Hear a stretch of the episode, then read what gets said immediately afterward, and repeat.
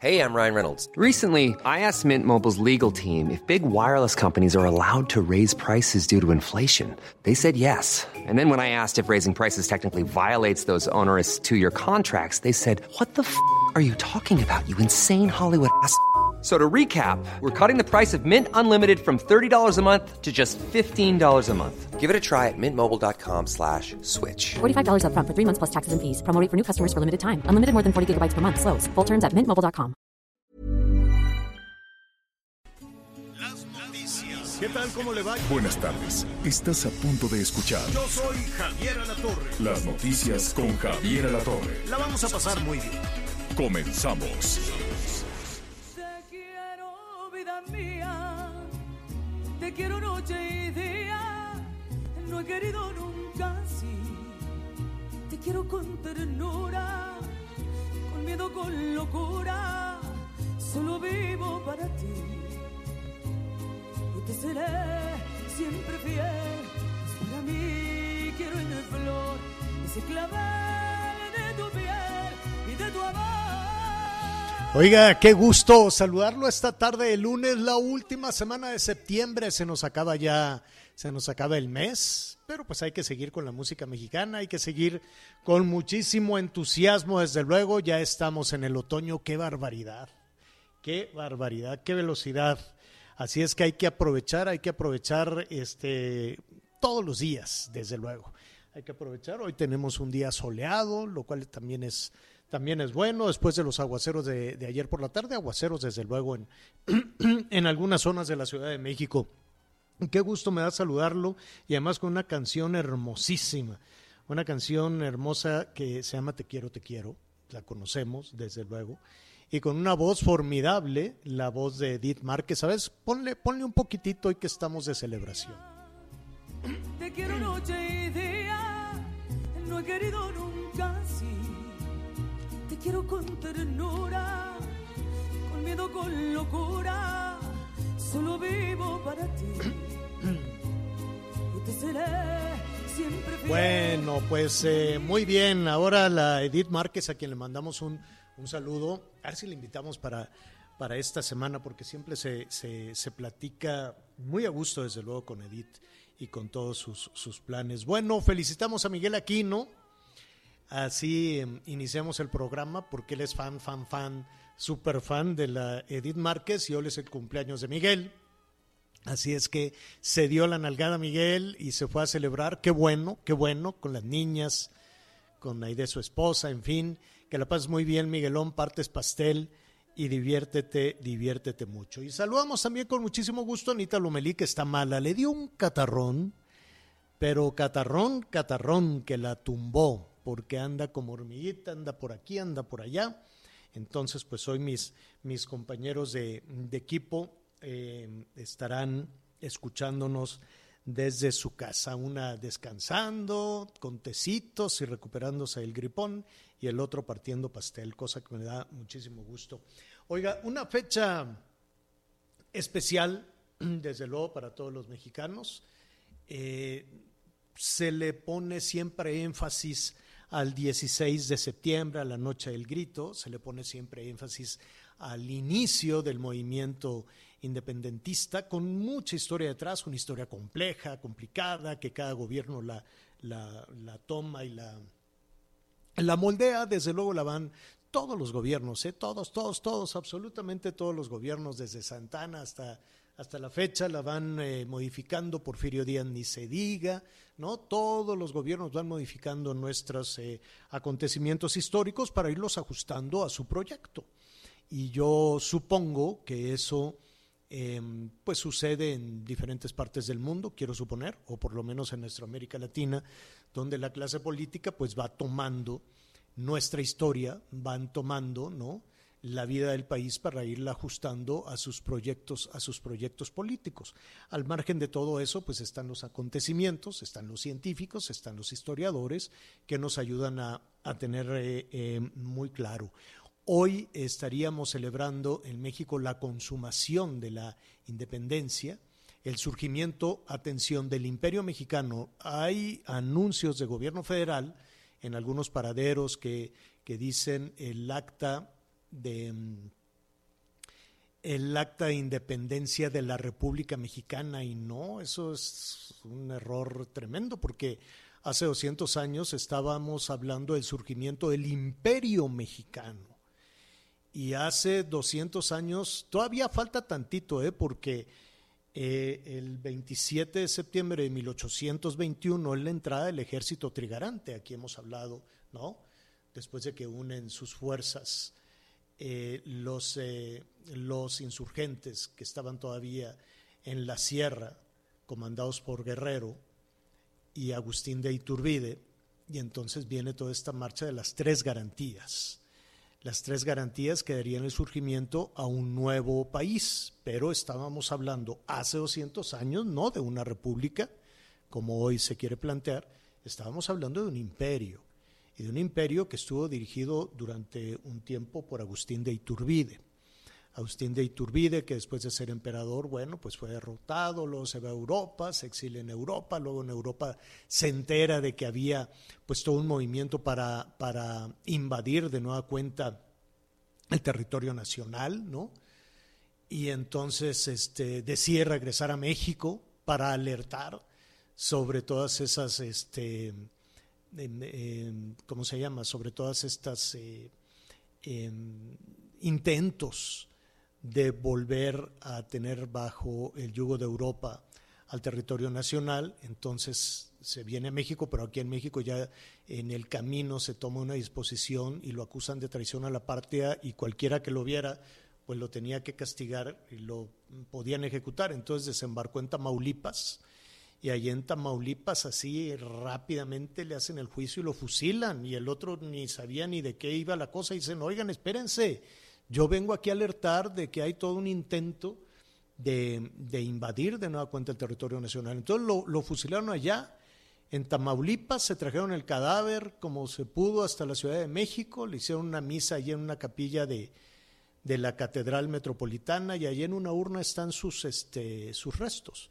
nunca fue tratado como un héroe nacional. De hecho, ahora en esta celebración de los 200 años de la vida independiente, pues la figura de, Agustín de Iturbide sigue siendo muy nebulosa, como que cuesta trabajo, como que no se le menciona en los discursos, como que es un poco mala palabra, aunque es el último eslabón eh, de la independencia de México de la corona española. Hay muchas historias ahí alrededor y hasta mañana 28 es cuando se firma el acta de independencia de México, que también tuvo una vida truculenta, una historia muy complicada el acta de, independencia. Se firmaron dos actas, este, cuando fueron redactadas por, por iniciativa de, de Agustín de Iturbide, por su iniciativa, ¿no? Este, una una de esas actas se quemó en un incendio de la Cámara de Diputados en la Ciudad de México y la otra se la robaron. Y ahí anduvo rodando por el mundo entre anticuarios y luego la compraban y luego se la llevaban y ya, ya mañana le voy a contar con mayor detalle cómo nos quedamos durante tantos y tantos años hasta 1961, que uno de los herederos precisamente de, de, este, un poblano precisamente, Florencio Gavito Bustillo, fue y le entregó ya directamente el acta al presidente López Mateos, pero estuvimos desde 1822, que se la robaron, hasta 1961 sin ese documento. Y es el acta de independencia del imperio mexicano, aunque hemos visto como eh, algunas instancias de gobierno, no sé si en todo el país o nada más en la Ciudad de México, vi el otro día en unos paradores en una calle de, de la Ciudad de México que se puso ahí un cartel muy grande a propósito de los 200 años que hoy se están celebrando y decía Acta de Independencia de la República Mexicana. Y dije, ¿por qué deliberadamente mueven las cosas? Y bueno, pues es lo que ha sucedido con todos los gobiernos todos los gobiernos mueven la historia un, poco para irla ajustando al discurso. Digo, qué bueno que, se que estamos celebrando, qué bueno que va a haber eh, bailables, festejos, discursos, lo, lo, lo que usted eh, quiera y mande, pero el acta de independencia como gesto, como documento el día de la independencia, que se consuma la independencia, se celebra hoy por la entrada de Agustín de Iturbide con el ejército trigarante, pero en los hechos es hasta mañana cuando se firma el acta, después de que hubo ahí una, una misa en la, en la catedral hace 200 años, luego se fueron a Palacio Nacional, ahí firmaron el acta en la Ciudad de México el 28 de septiembre de 1800 de 1821 y para el año siguiente se, se, nos duró nada más un año. Primero se quemaron los eh, documentos y el otro, pues algún vivo dijo este documento es valioso, me lo llevo, se lo llevaron a Europa y ahí estuvo de mano en mano, de anticuario en anticuario, hasta que regresó a nuestro, a nuestro país en 1961 a grandes rasgos. Nada de eso se va a decir hoy, no, pues no, nada de eso se, se va a, a, señalar. Hoy tendremos la celebración, los discursos, este, eh, habrá, al ratito le voy a decir cómo puede usted ver todas estas. No sé cómo va a ser la celebración, porque estamos hablando aquí del Imperio Mexicano, estamos hablando aquí en 1821 de la Ciudad de México la hermosísima entonces Ciudad de México, que afortunadamente la Ciudad de México no sufrió los embates de la... después sí, después sí hubo escenas muy dramáticas de guerra en la Ciudad de México, con, eh, con hambrunas, con complicaciones, pero durante eh, todo este proceso de 200 años la Ciudad de México estuvo prácticamente blindada, tuvo una dinámica completamente distinta a la que se vivía en, en, en Jalisco, por ejemplo, o que se vivía en Guanajuato, que se vivía en el Bajío, que se vivía en Guerrero, que se vivía en Michoacán. La Ciudad de México, la escaramuza más cercana que, que se tuvo fue por ahí de la Marquesa, más o menos, allá hacia, hacia el Estado de México, este, en 1810, 1811, y entonces el, el cura Hidalgo decidió no entrar porque estaba todo fuera de control, todo muy desordenado, muy violento, con los saqueos, en fin, con todo lo que lo que iba eh, significando, que tampoco se cuenta mucho, porque pues habrá que contar una, una historia muy oficial. Entonces decidieron irse a Guadalajara y no entraron a la Ciudad de México. En fin, estuvo como siempre, como siempre, y, sucede, pues un poco, un poco blindada la Ciudad de México de todas esas situaciones. Bueno, pues ahí está, eh, son este, temas importantes que hay que, que, hay que revisar. Entonces, eh, así, estaremos, así estaremos hoy. Bueno, eh, atención eh, con el tema de las vacunas. Em, ¿Hay alguna preocupación, no? De, todavía no hay personas sin el esquema completo, ¿no? Hay personas que nos dicen, oiga, la vacuna para para de 30 en adelante, la vacuna de 18, hoy están aplicando, hoy muchos eh, madres y padres de familia acompañaron a sus hijos de 18 años, dice, bueno, pues vamos a que te pongan la vacuna, ¿no? Eh, y ahora está en el aire, después de que en los Estados Unidos el laboratorio Pfizer eh, consideró que era segura la aplicación de la vacuna para, para los menores, para de 5 años en adelante, pues eso ha generado también muchísimas interrogantes y muchísimas expectativas. hoy estaremos hablando con un especialista eh, en ese sentido. ¿Se debe aplicar o no la vacuna para las niñas y los niños? ¿No? ¿Hay riesgo, no hay riesgo? ¿Cuándo se aplicará? Eh, hay eh, algún sector de la, de la población. Ya sabe usted que muchísimos niños se ampararon contra, contra la voluntad del gobierno federal de que no les querían aplicar la vacuna. Recuerda usted aquellas muy polémicas declaraciones de López Gatel donde dijo que si se le aplicaba la vacuna a un niño le estaríamos quitando la posibilidad a un adulto. Y bueno, lo hicieron cachitos, pedacitos por... Tiene, tiene este tema contra los niños, cuando no son los niños con cáncer, en la aplicación de las vacunas a los menores de edad. Algún asunto, algún asunto no lo sabemos y tampoco queremos especular, pero algún asunto este, hay respecto a los menores de edad con el eh, subsecretario de Salud, ¿no? Porque no han sido, por decirlo elegantemente, nada afortunadas sus declaraciones contra las niñas y los niños, enfermos o no enfermos. Este hace una, primero se acuerda que decía que los niños con cárcel eran un pretexto para un golpe de Estado, siempre ha tenido posiciones muy, muy agresivas hacia, hacia los niños y las niñas. Entonces, en ese contexto, pues algunos se tuvieron que amparar en diferentes estados del país para que recibieran la vacuna. Quienes se amparan, que de hecho hubo un video muy polémico de una niña que se lo envió a López Gatel eh, explicándole por qué requería la vacuna y le decía, pues yo tengo esta enfermedad, esta enfermedad y necesito la vacuna. Y bueno, sí, políticamente, no, no quiero yo decir políticamente, pero sí eh, ha salido raspado, raspado, muy raspado el subsecretario de Salud Hugo López Gatel. Y ahora en el tema de los niños, pues le vamos a preguntar a quien sí sabe, le vamos a preguntar a los especialistas, eh, porque esta misma semana, el viernes, si no me equivoco, se va a iniciar ya el registro de niñas y niños, también de adolescentes pero de 12 años en adelante para que reciban la vacuna. La duda es, ¿es una vacuna segura? ¿Por qué nunca se había hablado de niños?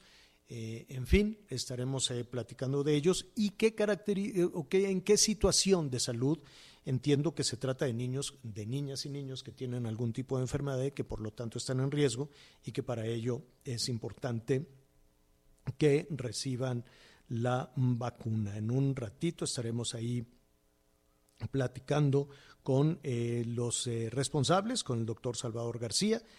Él es el integrante del Colegio Mexicano de Neumólogos Pediatras.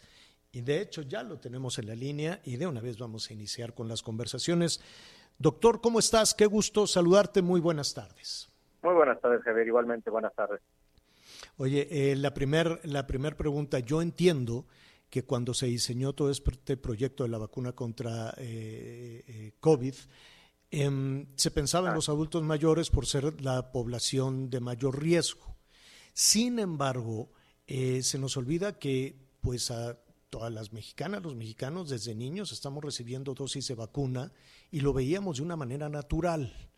Ahora hay, hay, hay como, no, no, no entiendo por qué, tú explícanos desde luego como especialista, ¿Por qué esta sorpresa de si la vacuna les puede hacer daño a los niños cuando la tradición es que de recién nacidos tenemos que empezar a recibir estas inmunizaciones? Bueno, mira, yo creo que todo empieza a raíz de que estamos confrontando una circunstancia que no teníamos, es la emergencia de un agente patógeno, el virus SARS-CoV-2, con la presencia de, del cuadros de cuadros de COVID y, sobre todo creo que también ha sido mediáticamente muy inquietante. Vemos números de mortalidad, vemos números de hospitalización, veíamos escenas en, en los medios, ¿no? Y todo esto pues genera preocupación y empieza la búsqueda de una vacuna que afortunadamente se logra y el punto que inquieta a mucha gente es que las y es bueno así así funciona es una vacuna que se tiene inicialmente con una autorización de emergencia y que afortunadamente la evidencia que se ha tenido permite encontrar, uno, datos que permiten avalar seguridad, eficacia y sobre todo que son vacunas que protegen, que ese es el punto final. Tenemos una protección adecuada al tener vacunación y conforme hemos ido avanzando en el entendimiento de la enfermedad y aplicando vacunas, estamos viendo que esta afirmación se sostiene sobre, sobre los datos estadísticos. Ahora bien, en los niños siempre al final tenemos que cuidar mucho las decisiones de dar o no eh, productos, ya sea farmacológicos o biológicos, como es el caso de la vacuna. Siempre las vacunas se prueban primero en adultos antes de autorizarse en niños, y es el mismo caso de lo que se ha estado haciendo. La autorización de vacuna para niños se empezó a manejar en forma escalonada, se fue bajando el rango hasta los 18 años y posteriormente se fue bajando a 12 años y actualmente está por autorizarse hasta menores de 5 hasta los 5 años. Eh, y concretamente solamente hay una vacuna que hasta el momento ha logrado cumplir todos esos protocolos y todas esas autorizaciones mostrando datos que es la vacuna de Pfizer. Ahora, eh, ¿quiénes eh, se pueden anotar? Entiendo que será a partir de este viernes que eh, lo, vamos a, confirmar en un momento más, si es, en el mismo portal, si es de la misma manera en que se que se empezaban a anotar los adultos mayores o de pronto la gente se anotaba y resulta que iban cambiando y cambiando las reglas del juego. Pero independientemente de, de dónde anotarse, es quiénes van a recibir esta vacuna. ¿Lo pueden recibir todos los niños, todas las niñas? Mira, inicialmente se va a, trabajar, como se ha estado haciendo, población de riesgo. Eh, la, la, autoridad ha mencionado que el día de mañana se van a emitir los lineamientos técnicos ya más concretos y la lista de comorbilidades. Sin embargo, al día de hoy, lo que se tiene ya como definido es pacientes con inmunosupresión, pacientes oncológicos, los niños con cáncer, pacientes con trasplante, pacientes con VIH, pacientes con enfermedad pulmonar crónica grave, aquí podemos considerar pacientes con fibrosis quística, por ejemplo, pacientes con problemática neurológica crónica, niños, por ejemplo, con parálisis cerebral infantil o, epilepsias de difícil control o graves, pacientes con cardiopatía o problema cardiovascular, niños diabéticos, eh, pacientes con anomalias genéticas o cromosómicas que iban a poder incluirse pacientes con síndrome de Down y pacientes con obesidad grado 2. Y por supuesto, y esto es interesante, que también un poco inquietante, porque es otra realidad que también es una problemática de salud, que es el embarazo adolescente. Ya. Ahora, eh, tú como especialista, como pediatra, eh, independientemente de, que sí, hay que poner en primera línea a aquellos eh, pacientes que estén en, riesgo, que estén un poco, un poco más débiles, en, quiero suponer, en su sistema inmunológico, en fin. pero tú recomendarías, yo sé que el desarrollo de la vacuna está creciendo enormemente, ¿no? Los laboratorios se tuvieron que reconfigurar y pasada toda esta situación de, de emergencia, no lo sé, pero quiero suponer que el acceso a la vacuna puede ser relativamente más sencillo el año entrante. ¿Tú recomendarías la aplicación de la vacuna en, eh, en, el esquema, valga la redundancia, de vacunación, de inmunización en nuestro país? Por supuesto que sí, indudablemente. O sea, creo que eso ese es un punto que tenemos de ya dejar en claro. No hay eh, una razón por la cual no vacunar. Si estamos eh, teniendo en consideración que ponerte una vacuna te previene Digo, finalmente en salud pública la prevención siempre va a ser más barata y más este, efectiva que la medicina curativa. Entonces, en otras instancias de salud que finalmente van de la mano con lo que estamos confrontando, es más eh, adecuado manejar un paciente eh, con sobrepeso con estrategias de prevención que manejar las complicaciones. Y lo hemos visto este último año y medio con la comorbilidad que o la coexistencia con el COVID. La evidencia también al día de hoy en estudios eh, es que al final los pacientes pediátricos eh, están viéndose seguros y otros países ya han, incluido en, en, sus esquemas pacientes eh, pediátricos. Por ejemplo, en América Latina, Chile ya está vacunando desde los seis años. Salvador, Brasil lo están haciendo. China está llevando estudios desde los tres años, ellos con su vacuna Sinovac. Y países en Europa como Reino Unido, Alemania, Finlandia, eh, Francia o España están teniendo también en sus esquemas ya contemplados a la población pediátrica. La realidad es que sí se tenía mucho la inquietud, sobre todo en el caso de la vacuna Pfizer, del riesgo de miocarditis. Sin embargo, los seguimientos al día de hoy se ha visto que solo se han visto por millón de dosis 16 casos y sobre todo más en varones sin segunda dosis. No ha habido mortalidad, son cuadros leves a moderados y autolimitados y sobre todo si consideramos el riesgo estadístico, si te da COVID, tienes un riesgo de un 2.3% de desarrollar miocarditis. Si te da miocarditis por vacuna, el riesgo es del 000.16%, 0.000, punto, perdón, punto 00016%. O sea, el riesgo es menor que el beneficio. O sea, tenemos un mayor beneficio vacunando que no vacunando. Ya. Eh, y finalmente ya le estamos dando la, la dimensión, entonces a partir de del próximo viernes, pues habrá que, anotarse, se va a iniciar el registro de niñas, niños, también adolescentes, va a ser a partir de los 12. ¿Tú le bajarías a partir de los 5, por ejemplo? Por el momento eh, tenemos que apegarnos a esto. ¿Cuál es el problema? Porque también es una problemática paralela que tenemos que tener en consideración. Solo hay una vacuna autorizada, que es la vacuna de Pfizer. Así es. Mientras no tengamos un abasto adecuado de vacuna, no podremos nosotros en consecuencia ampliar el rango etario. También creo que eh, hay que entender que eh, quizás la estrategia, con todo lo criticable que ha sido a nivel del manejo de la pandemia, eh, en esta parte sí también hay que entender que no estamos teniendo un abasto y una disponibilidad de biológico para poder vacunar a toda la población. Conforme se vaya avanzando en la vacunación, nos va llegando biológico, sí, por supuesto, podemos empezar a ampliar a la población sin comorbilidad dentro del rango etario y empezarla a bajar, sobre todo si se tiene la autorización. Al día de hoy todavía está pendiente que en Estados Unidos y consecuentemente después en México se tenga la autorización de menores de, de 11 años. Así es, al día así de hoy todavía en nuestro país ni en Estados Unidos está autorizada, está por liberarse en Estados Unidos, aquí en México todavía no.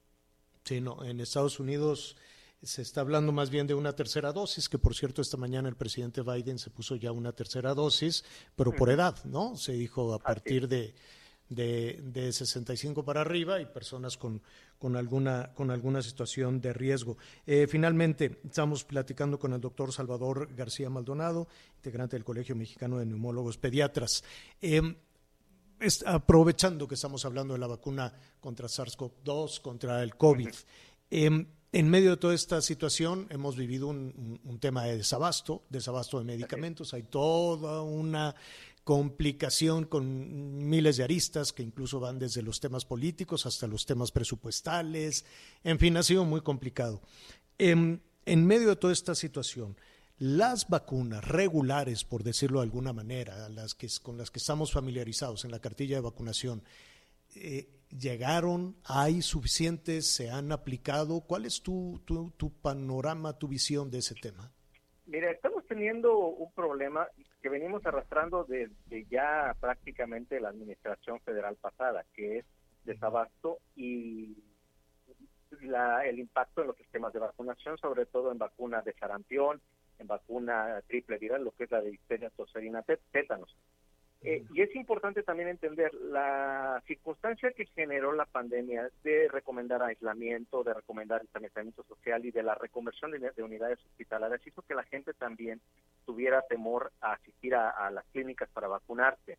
Sí es importante insistir porque se está empezando a trabajar en esto. O sea, sí también hay poco abasto, pero está llegando en forma regular y esto permite poco a poco ir manteniendo los esquemas de vacunación al corriente que la gente no deje de vacunar tanto a niños como a adultos influenza y en sus niños neumococos, Sí, pero sarampión y la ese, vacuna. estás tocando un tema, pues, este, complicado, doctor, porque el año pasado, pandemia o lo que tú quieras y mandes, pero desde el 19, desde el invierno del 19, la gente llamaba y decía, no hay vacuna de la influenza. Y no hay vacuna y dónde me la pongo. Y, porque había muchas personas que iban, de, compraban la vacuna y se la aplicaban y Así se es. acabó. Y en el 2020, cero vacunas. ¿Qué pasó? Sí, ¿Por qué tarde. no hubo? ¿Quién, quién acaparó todas las vacunas? El- Algo pasó con la vacuna de la la- influenza. la- el que no tenemos nosotros eh, una planta local eh, y las, la, la distribución viene fuera del país. Hubo problema de aduana, hubo problema también de, de solicitud de abasto por otros países y acaparamiento, que eso parte un poquito de lo que se está teniendo como una discusión en Estados Unidos de qué tan ético es una tercera dosis cuando hay países que no están teniendo acceso a vacuna. O sea, también es un problema que, que- que se está poniendo Pero la en el caso de acaparamiento, ¿la acaparó la vacuna de la influenza el, el sector público? No, o sea, eso fue un problema, porque mira, yo tengo eh, tengo tanto práctica como institu- institucional como como privada. Privada. Y el problema lo tuvimos en los dos espacios, tanto a nivel público como a nivel privado. O sea, no tuvimos acceso porque los distribuidores no estaban recibiendo la vacuna por problema desde el proveedor, o sea, desde la desde las plantas. Los mismos laboratorios no estaban surgiendo en tiempo y forma la vacuna. Se espera que con la experiencia que se tuvo el año pasado, este año sí tengamos una, una acceso en forma mucho más oportuna y temprana a la vacuna. Ya. Al final, Ya, el problema es ya- que las vacunas no se producen en México, por lo menos influenza. Claro. Y ya estamos en la última semana de septiembre, estamos en el Claro. otoño, habrá que empezar, ¿no? A, a- A prepararnos. a prepararnos con ese tema. Por lo pronto, te agradezco muchísimo. Entonces, los padres de familia que tenían por ahí alguna duda de llevaré a mi niño que está enfermo, que tiene esta como esta, toda esta situación que lo compromete, pueden acudir con seguridad a que les apliquen la vacuna. Mira, como médico y como padre, yo te digo, hay que vacunar a nuestros hijos. Eso. E- Ese es, ese es importante. Esto va a lograr que empecemos a entrar en un círculo virtuoso donde empiece a llegar a más gente. El ejemplo lo dieron los chicos de 18 años que empezaron a vacunar, en for- a asistir en forma masiva. Creo que los niños también tienen que hacer ese ejemplo que como padres de que nos, de que se vacunen para que la poca gente o mucha gente que aún tiene dudas se vacune. Si no vacunamos, seguiremos teniendo casos, el virus seguirá mutando y seguiremos batallando en frenar esto. Aunado a cubrebocas, lavado de manos y el distanciamiento, ¿no? Que seguimos mm, continuando. Más claro no se puede, doctor. Es el doctor Salvador García Maldonado, eh, integrante del Colegio Mexicano de Neumólogos Pediatras. Muchísimas gracias. Muchas gracias, Javier. Al contrario, un abrazo, doctor. Vamos a hacer una pausa y volvemos. Sigue con nosotros. Volvemos con más noticias. Antes que los demás. Heraldo Radio. La HCL se comparte, se ve y ahora también se escucha. Todavía hay más información. Continuamos. Oiga, eh, bueno, pues esta semana, antes de, ir a, Oaxaca, déjeme decirle que esta semana en la Ciudad de México, pues se viene pateando el bote de las investigaciones sobre el derrumbe del metro, ¿no? Y pues le dan vueltas y no, y que espérate, que fueron los pernos. Se murieron 26 personas. Se murieron 26 personas, la mayoría de ellos eran el sostén de su familia, personas muy humildes. Otro número importante de personas quedaron eh, imposibilitadas para ir a trabajar, ¿no? Tienen lesiones. Imagínense con el sistema, con el sistema de salud en esas condiciones, cómo van a tener una persona con la columna rota, con la cadera rota, sin piernas, ¿no? Este, cómo va a ser el sostén de la familia. Estas familias tan, tan humildes, tan pobres que, que los duelos, los duelos tienen que ser rápidos porque tienen que salir a trabajar a conseguir dinero. Y entonces están esperando justicia están esperando saber qué sucedió. Y lo único que sabemos del derrumbe de, del metro, del paso elevado del metro, es que alguien, en lugar de ponerle la cantidad suficiente de pernos y de varillas o de la mezcla de concreto adecuada, no lo hizo quién no lo hizo, por qué no lo hizo, qué pasó con el dinero, qué pasó con el presupuesto, fue una decisión política, fueron las prisas políticas, fue una decisión ligada a todos los procesos electorales, ya sabe, ¿no? Es increíble que en este país todo, desde las celebraciones de independencia hasta las investigaciones, van ligadas a los procesos electorales, a las popularidades, a los votos, en fin, a todo este tipo de cosas.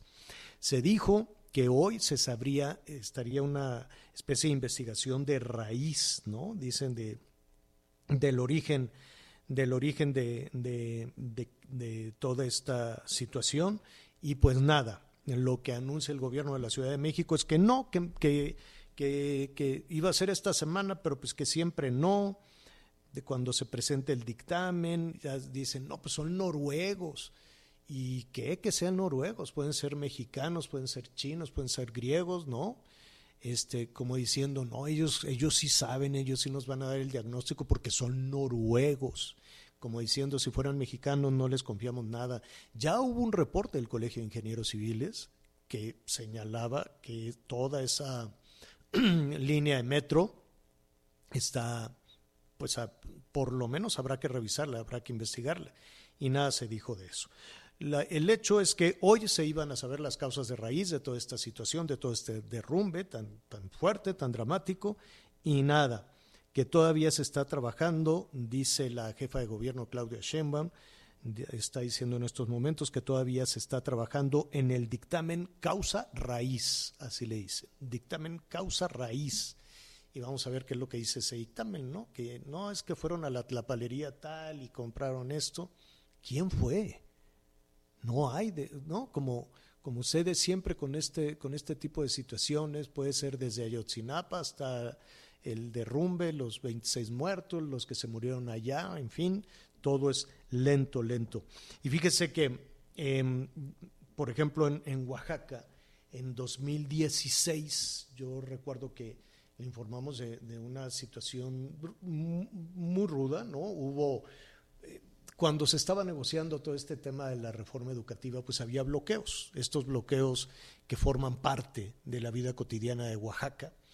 Y este, hubo un bloqueo de maestros, de activistas, en fin, estaban bloqueando una autopista cuando se dio la orden de retirar ese bloqueo llegaron un número enorme de policías, de policías estatales, de policías federales, eh, y aquello acabó en una, en una tragedia. Seis personas murieron, 28 resultaron heridas, pero le estoy hablando de 2016. ¿Qué ha pasado hasta la fecha? ¿Qué es lo que se resuelve con toda esta situación? Me da muchísimo gusto saludar a nuestro compañero Omar Aguilar allá en Oaxaca, Radiorama Oaxaca. ¿Cómo estás, Omar? ¿Qué tal, Javier? ¿Cómo estás? Muy buenas tardes. Gusto saludarte a ti y a toda la audiencia. Definitivamente un hecho lamentable, una tragedia, como tú lo mencionas. En aquel 19 de junio eh, se dejaban 108 personas heridas, de las cuales 53 eran civiles, 55 policías, entre policías federales y policías estatales. Lamentablemente, seis personas eh, perdían la vida y que hoy, hay que decirlo, estas personas han sido utilizadas, o la memoria de estas personas ha sido utilizadas para poder generar recursos y, y, algunos pues extorsiones a los gobiernos. Pero mira, el contexto es que la Fiscalía General de la República no ha dado carpetazo a este asunto. Eh, eh, hubo la detención este fin de semana de dos ex policías, dos mandos policiales del estado de Oaxaca, como probables responsables de eh, varios delitos en aquel 19 de junio de 2016. Eh, se trata de el que era director de División de Fuerzas Estatales de Oaxaca, conocido como Juan N., y Carlos Guerrero, exdirector del noveno agrupamiento de la Coordinación de Alerta y Reacción Inmediata de la Policía eh, de Oaxaca. Esas dos personas están fueron puestas a disposición del Ministerio Público Federal para hacerles de conocimiento de los delitos que se limitan y pidieron a través de sus abogados que eh, se ampliara, se duplicara el término, perdón, para que pueda resolverse su situación jurídica y esto sería en una audiencia el próximo 30 de septiembre. Estos hechos, eh, el 19 de junio de 2016, eh, se da con tres meses de eh, antecedente, ya que mantenían bloqueos la Coordinadora Nacional de Trabajadores de la Educación en 37 zonas de Oaxaca, entre ellos el tema de Nochixtlán, carretera 135D y también la carretera 190 al igual que la refinería Antonio de Valí Jaime allá en Salina Cruz, dos de los puntos más importantes que incluso Petróleos Mexicanos el 17 de junio, dos días antes de este desalojo de Nochixtlán, enviaba un comunicado diciendo que de seguir este bloqueo tendrían que parar las actividades en toda la refinería y esto podría derivar en un desabasto de gasolinas, diésel y turbocina en las zonas a las que abastece esta, esta refinería.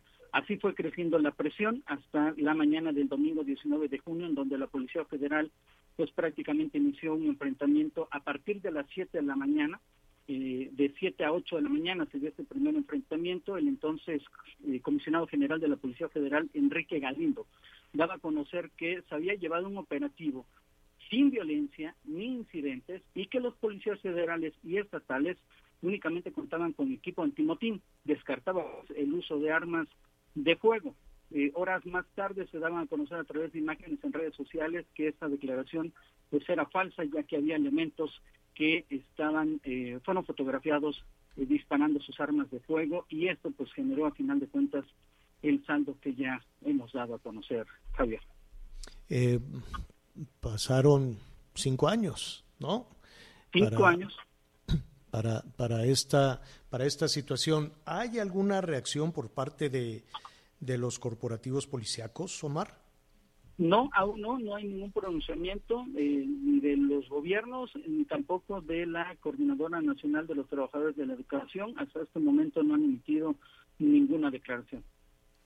Bueno, Omar, te agradecemos y te vamos a pedir que nos mantengas al tanto por si hay alguna alguna reacción, no solo de los corporativos policíacos, también de las familias de, de las personas que resultaron eh, afectadas, ¿no? Las familiares de las personas que murieron, los que resultaron lesionados. Estaremos aquí pendientes. Gracias, Javier. Muy buenas tardes. Gracias, Omar. Em, y gracias también a nuestros amigos que nos escuchan allá en Oaxaca a través del Heraldo Radio 97.7 de la FM y en el Heraldo Radio 98.1 de la FM. Muchísimas gracias. Vamos a hacer una pausa, vamos a tomar aquí un poquito de agua. ¿Quién sabe esta ronquera? A ver qué nos recomienda un poquito. Pero pues nada, ahí, de la nada, quién sabe. Bueno, muy bien, vamos a hacer una pausa, volvemos, no se vaya. Sigue con nosotros. Volvemos con más noticias. Antes que los demás.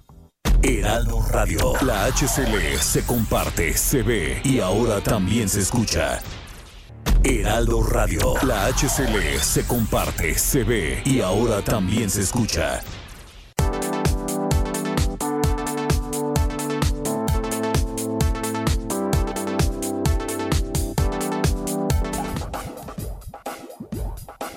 Todavía hay más información.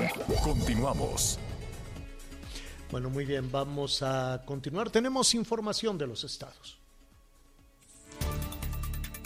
En el marco de los festejos patrios de este año, la secretaria de Economía Tatiana Cloutier presentó las nuevas monedas conmemorativas de 10 y 20 pesos. Estas conmemoran los 700 años de la Fundación Lunar de México Tenochtitlan, los 500 años de memoria histórica de México Tenochtitlan y el bicentenario de la Independencia Nacional. Tres de ellas, las cuales serán puestas a circulación a partir de hoy por el Banco de México, son bimetálicas y tres de plata. En la conferencia mañanera de Palacio Nacional, Tatiana Cloutier agradeció la aprobación de estas monedas por parte del Congreso de la Unión el pasado 8 de junio y su posterior publicación en el Diario Oficial de la Federación, informó Liz Carmona. A siete años de la desaparición de 43 estudiantes de la Escuela Normal Rural Raúl Isidro Burgos de Ayotzinapa en Guerrero, el gobernador Héctor Astudillo Flores reiteró lo que dijo en aquel entonces siendo diputado local, no puede haber ni perdón ni olvido. Fue un hecho, dijo, que lastimó a Guerrero y le puso a México una señal muy negativa. El mandatario estatal reiteró su respeto y solidaridad a familiares y compañeros de los desaparecidos, indicando que se ha acompañado en lo que ha estado a su alcance de la investigación que lleva a cabo el gobierno federal. Informó desde Acapulco Guerrero, Enrique Silva.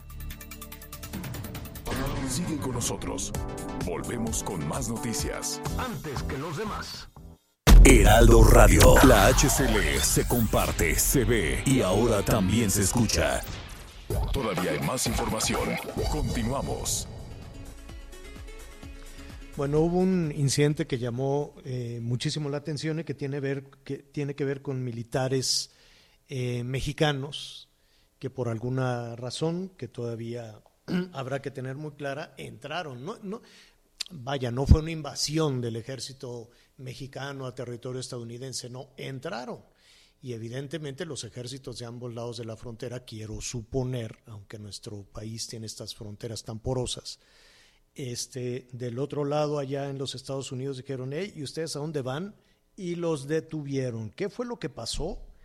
Reinaldo Lara, nuestro compañero corresponsal de Azteca Noticias, está allá en Ciudad Juárez y nos cuenta qué pasó. ¿Cómo estás, Reinaldo? Qué gusto saludarte. Javier, buenas tardes. Un saludo aquí desde la frontera. Esta situación llamó mucho la atención. Fue la madrugada del viernes ya, amaneciendo el sábado. Eh, empezó a circular en redes sociales imágenes de elementos del ejército mexicano detenidos en Estados Unidos. Nos acercamos al puente. ¿Cuál fue la situación?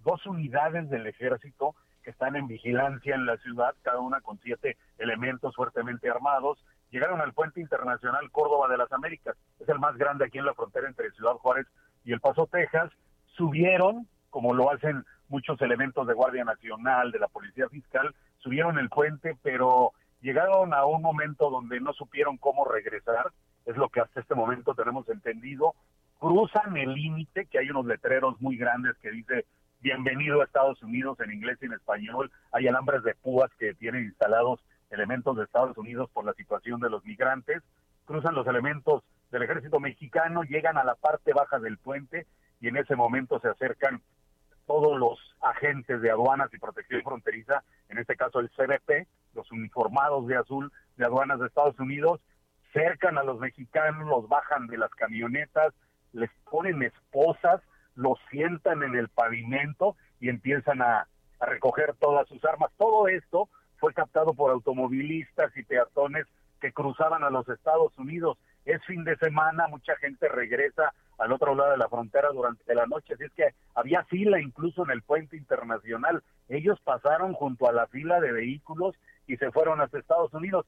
En ese momento los tuvieron cerca de 30 minutos ahí detenidos, se los llevaron al interior de las garitas de revisión. Obviamente el ingreso ilegal a Estados Unidos unidades oficiales del ejército mexicano armas largas, todo el parque que traían, los llevan al interior y viene el procesamiento del ingreso ilegal y la aportación de armas que no son declaradas.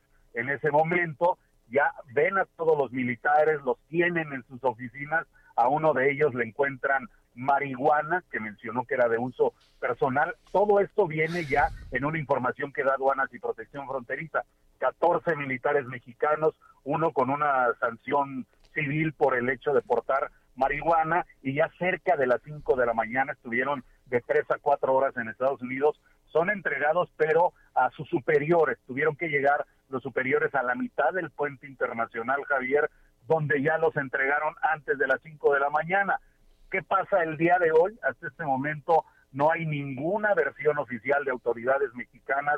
El CDP, Aduanas y Protección Fronteriza, envió información a los medios de El Paso, a los medios locales donde les menciona los 14 detenidos, el que traía marihuana y el procesamiento que se hizo. Ya hay imágenes de los militares al interior cuando les revisan las armas, cuando son procesados por las autoridades americanas, pero hay una relación, ahorita que mencionas, Javier, entre ambos gobiernos, tanto de Cancillería, de autoridades policíacas y más en las fronteras, porque son aduanas compartidas, son puentes internacionales compartidos, hay cruce diario, incluso autoridades consulares, y por eso se agilizó la entrega y pues ahí se habló con los elementos militares mexicanos. Hoy platicamos una breve plática rápida con el administrador de la aduana de Ciudad Juárez, que también es un militar en retiro, y él mencionó que esos militares no vigilaban el puente internacional, son de calle, andaban en las calles de Juárez, se metieron al puente y se fueron a este lado estadounidense, Javier. ¿Y se sabe a qué? ¿Hay alguna, eh, es decir, en las declaraciones o en la información? Desde luego del lado mexicano no se ha dicho nada, pero del lado norteamericano eh, dieron algún argumento de a qué entraron a territorio estadounidense? Hasta este momento, Javier, nada se sabe sobre esa situación. Ya lo decías del lado mexicano, nadie ha salido a declarar. El administrador dice, no puedo hablar, solo les digo que eh, los elementos que cruzaron no vigilan la aduana. En ese momento hay que saber que todas las aduanas tienen vigilancia permanente de elementos del ejército mexicano y ahora ya fueron tomadas por la Guardia Nacional, pero el Aduanas y Protección Fronteriza, CBP, que es que vigila, quien vigila todos los ingresos de Estados Unidos, que fueron los que los detienen, dieron una información muy escueta que entregaron hacia los medios, donde solo mencionan los 14 detenidos, las armas, el procesamiento, pero en ningún momento mencionan por qué cruzaron, cuál fue el motivo. Muchas versiones había de algunos elementos de Guardia Nacional que estaban en el puente que decían, lo que pasa es que se bajaron para regresarse, pero hay un límite en los puentes, te digo Javier, en toda la mitad de los cruces internacionales siempre hay letreros que dicen ingresas a Estados Unidos o bienvenido, o aquí está el límite hasta aquí. Incluso están las dos banderas, la mexicana y la de los Estados Unidos.